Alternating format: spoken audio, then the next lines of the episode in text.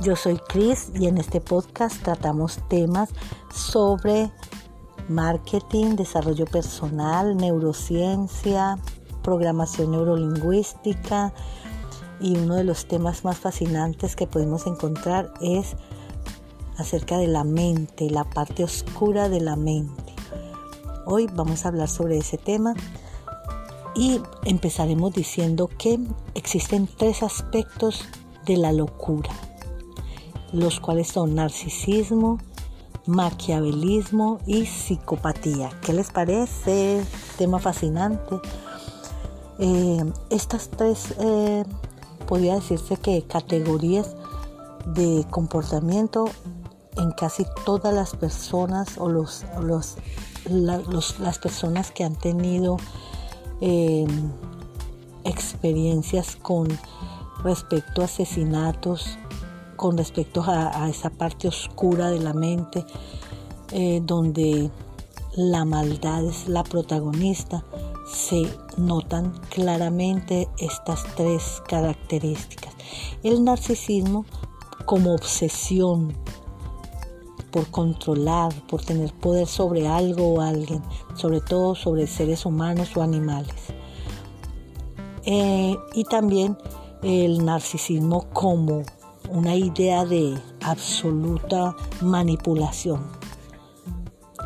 También la, la parte del maquiavelismo, la capacidad de mentir, engañar y manipular que tienen ciertas personas utilizando su mente de esa manera tan y tan oscura. Y el tercero que ya dijimos, la psicopatía, o sea, la incapacidad de sentir afecto humano, que es lo que hace que una persona o un asesino pueda despiadadamente hacer daño a un ser humano. Entonces, ¿qué les parece las motivaciones que llevan a esta clase de seres a cometer los crímenes más horribles que puedan existir? Entonces, un asesino experimentado eh, se puede catalogar como un, asesino organizado o también un asesino desorganizado. El organizado ya sabemos que son aquellos que en una escena eh, se puede ver claramente en una escena de crimen que ellos cometieron lógicamente eh, la manera como dejaron un cuerpo, como hicieron cierta actividad eh, por encima de, la moral o de la ética que los, los envuelve a ellos, por decir de alguna manera porque no existe ahí como una moralidad positiva o una ética eh, definida como, como una virtud. Entonces, o un asesino en forma desorganizada, que puede ser un principiante dentro de esta actividad, o uno que no le importa si lo van a detener o no, lo que le importa es eh, satisfacer su aparente necesidad eh, de esa manera, haciendo daño a otro ser humano. Entonces, ya vemos que esas pueden ser algunas de las motivaciones. Vemos que un, asesino también experimenta con el poder y, concluye esto violándolo, violando a la persona y asesinándola. Y la máxima expresión que podrían tener podría ser la muerte, que es cuando ya ellos alcanzan como, como un cierto nivel de experimentación y de donde ya se gradúan, por decirlo de alguna manera. También podríamos preguntarnos por qué esta clase de personas graban sus crímenes. Entonces hay mucha controversia con respecto a este aspecto porque se podría decir que en este momento donde nuestra sociedad es una sociedad digital, netamente digital, se ha aprovechado estas eh, maneras de comunicación para incluso incrementar el, eh, o sea, la maldad utilizando las mismas redes. Entonces las, en las imágenes trasladan a los demás esa, esa identidad que ellos tienen en las redes, ¿cierto? O sea, la manera como, como actúan y cómo pueden eh, dar a conocer como el modus operandi que, que, que los caracteriza. También graban sus crímenes por hacer ver que es importante esto y que es tan importante lo que están haciendo que no lo quieren dejar pasar por desapercibido. Entonces ese deseo de presentar esa acción y que todo el mundo sepa para que, por qué están escenificando esa determinada acción.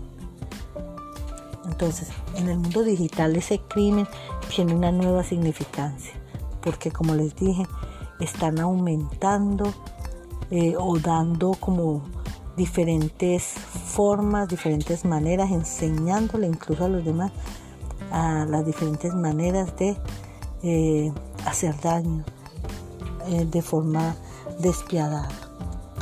Entonces eso es diferente. Un, asesino, por ejemplo, en serie a un, a una a un asesino múltiple. El múltiple, cuando hablamos de múltiple, estamos hablando de el que busca como un, propósito de vida a través de una explicación de, darle a, a, los demás a entender que hacen eso, como en el caso de los terroristas, hacen eso porque tienen un propósito y es ayudar de alguna manera para ellos, lógicamente, a la sociedad, acabando con las personas o, como mostrando el por qué hacen eso y lo justificándolo a los demás. Entonces es una gran diferencia entre un asesino en serie a una persona de estas que comete crímenes múltiples. Entonces la pregunta aquí sería, ¿cómo se llega a crear una mente de este tipo, una mente oscura? En programación neurolingüística podríamos decir que eh, se ha anclado en esta clase de personas ciertas emociones tan y tan negativas, tan y tan oscuras, que totalmente descontrolaron todo el sistema de emocional que estas personas tuvieron en algún momento eh, o dieron a entender o dieron a conocer de una manera sana. Entonces como que se les dispara un switch eh, y llegan a, trastocar su vida o a transformarla mm, por unas anclas que se quedaron a nivel neuronal y que eh, las pusieron en acción en un momento determinado.